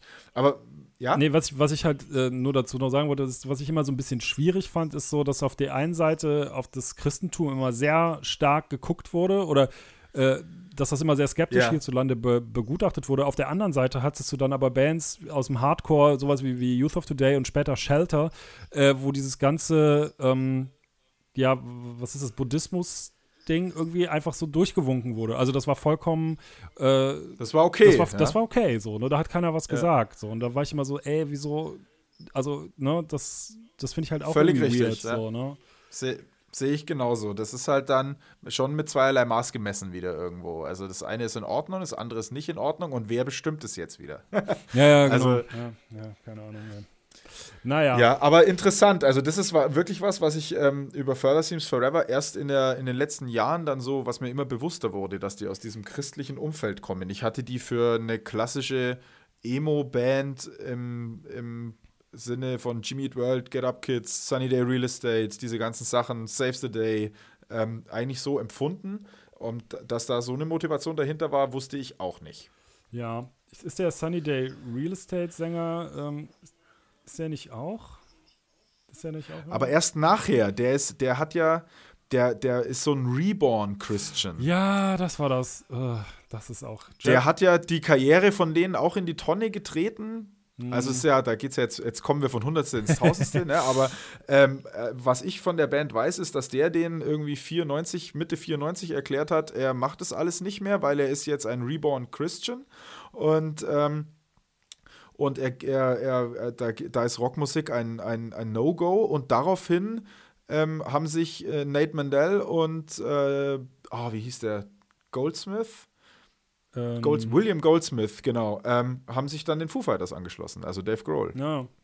Ja, das ist aber äh, das, das, Ähnliches hatten wir ja bei Thrice, ne? wo äh, Klar, der Sänger ja dann auch raus war mit äh, der Begründung, dass er jetzt irgendwie in seiner, seiner Kirche oder seiner Gemeinde irgendwie da Musik gemacht hat, weil sein Pastor ihm gesagt hat, das sei nicht christlich, so, ne? Wo die auch, also also es tut mir leid, aber da fasse ich mir halt an den Kopf, so, ne, wenn ich sowas höre. Total. Also, Total. Das geht, das geht ja in, äh, geht, es gibt so viele Bands, also jetzt nicht mal nur in Amerika. Ähm, U2 hätten sich Anfang der 80er, kann man, du kannst von der Band halten, was du willst, ja, aber das ist was, was ich über die weiß, dass sie sich auch aufgelöst, äh, beinahe aufgelöst hätten, weil ihre katholische Gemeinde in Dublin äh, dagegen war, dass sie so einen Lebenswandel führen. Und das hat diese 21-jährigen Kids so beeindruckt, dass sie da beinahe ihren, ihre Karriere in die Binsen äh, gehen hätten lassen und dann wären sie halt jetzt, weiß ich nicht, äh, Barkeeper in Dublin. Ja.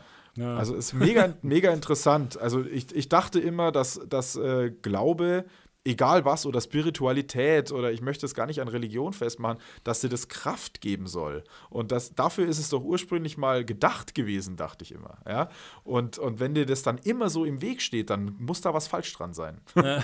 das ist, äh, ja jetzt gehen wir hier sehr ins Spirituelle zum, zum Ende unseres Gesprächs, aber ähm, gehört aber bei so einer Band dazu, finde ich. Ne? Also das, klar. Ne, von daher.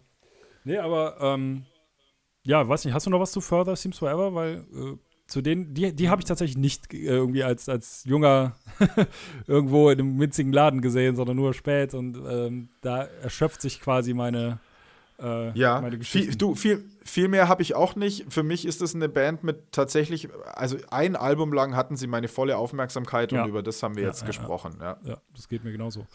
Ja, Mensch, ey, das sind äh, auf jeden Fall ähm, drei Platten, sag ich mal, äh, die teilweise sehr unterschiedlich sind, so auch irgendwie, was sie für die Bandkarrieren und so weiter bedeutet haben. Ne? Also, das ist ja, und auch sehr unterschiedliche Wege, die die Bands da eingeschlagen haben. Äh, ich hatte tatsächlich gar nicht auf dem Schirm, dass die uh, The Moon is Down im selben Jahr äh, erschienen ist. Ich hatte die irgendwie immer später verortet, mit irgendwie 2004, 2005 sie, oder so. Sie klingt auch später. Voll, ne? Also das ist das, worauf ich, worauf ich vorher ähm, raus wollte, eingangs, als wir angefangen haben, über dieses Album zu reden. Es, sie klingt später, sie nimmt viel von dem vorweg, was dann so 2005, 2006 passiert ist und später. Also ähm, da, da, ich verstehe total, wie du drauf kommst. Ja. Ähm, was, was mir noch aufgefallen ist hier in den ganzen äh, äh, Wiederentdeckungen, äh, wieder, das ganze Wiederentdecken dieser Alben ist, ähm, habe ich vorher schon mal kurz äh, äh, erklärt, wie also auch unser Artwork von unserem Album von diesen Platten auch mit beeinflusst ist. Also ich habe es, äh, wir hatten so ein kleines Vorgespräch vor dem Podcast und da habe ich gesagt, wir haben auf, ähm, auf unserem Album jetzt hier das, äh, das Thema Flughafen grafisch. Also all unsere Single-Covers, unser Albumcover befassen sich generell mit dem Thema Airport. Und jetzt gucke ich das Further Seems Forever Album an und hatte das echt nicht auf dem Schirm. Und was haben die auf dem Cover? Ein Flugzeug. Also aus irgendeinem Grund scheint es in, in meinem Unterbewusstsein äh, oder in unserem Unterbewusstsein eine Rolle gespielt zu haben. Hm. Ganz, ganz interessant. Ja, Mensch. So, jetzt aber wirklich genug zu Further Seems Forever. Ja, ja lass uns das mal. Mensch, ich fand das, ich fand das echt sehr, sehr äh, schön, sehr spannend irgendwie, dass ähm, halt auch von, von jemand anders mal zu hören, weil das sind so Platten, die einem selber so viel bedeuten oder die man selber irgendwie in seiner Jugend mitbekommen hat, aber ähm, Gerade dadurch, dass es halt früher nicht so Social Media Dinger gab, äh, hat man nicht so wirklich auf dem Schirm, wie diese Bands wenn man in anderen äh, Landstrichen auch irgendwie, ne? Also mein Kosmos war Klar. früher halt einfach Köln, so, ne? Und das, Ja, da war ich natürlich auch sehr gut aufgehoben, weil immer alles in Köln gespielt hat und es eine sehr aktive Szene gab. Ähm, aber Ja. dass das dann halt auch Richtung Süddeutschland, das, also Ne, die Bands haben natürlich auch da gespielt und natürlich gab es auch da Leute, die das, das gehört haben, so das, was heute selbstverständlich ist, weil du es einfach über Social Media mitkriegst, war früher halt so, Ja, klar. du warst halt in deinem Kosmos irgendwie, ne? Ich, äh, also äh, ich fand allein deine Geschichte, äh, deine Geschichten über diese mega Underground-Gigs von Bands, die mir so viel bedeuten, ähm, äh, da, da schießt mir ein Schalter raus und klar, ähm, äh, muss ich auch sagen, ähm, also du wusstest auch als, als 14-, 15-Jähriger, dass die Bands alle nach Köln kommen. Also Ja, klar. das war, und natürlich hast du mit deinem, mit dem, äh, mit dem Plattenladen, in dem du da äh, große Teile deiner Jugend verbracht äh, zu haben scheinst, ähm, äh, das ist natürlich, äh, das sind die idealen Voraussetzungen, um zu einem brachialen Musiknerd zu werden und das finde ich nur super.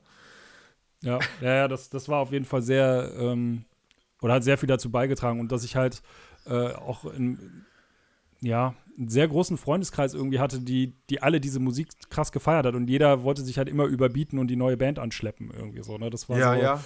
also Wer findet, den, wer findet den neuen heißen Scheiß als erstes? Genau, genau, genau, so war das Ja. immer ein bisschen. So, von daher war das sehr schön. Hey Mensch, ähm, hat mich mega gefreut. Äh, Mich auch, mich auch. Wirklich war, war ein tolles Gespräch, hat echt sehr viel Spaß gemacht, irgendwie da so dein, äh, ja, deine Geschichten dazu zu hören. Und äh, ich werde jetzt, glaube ich, euer Album nochmal unter den Gesichtspunkten mir, mir anhören oder äh, nochmal reinhören und gucken, was ich da noch für, für Verweise finde oder wo ich für mich rausziehen kann, ähm, ja, wo, wo diese Einflüsse sind.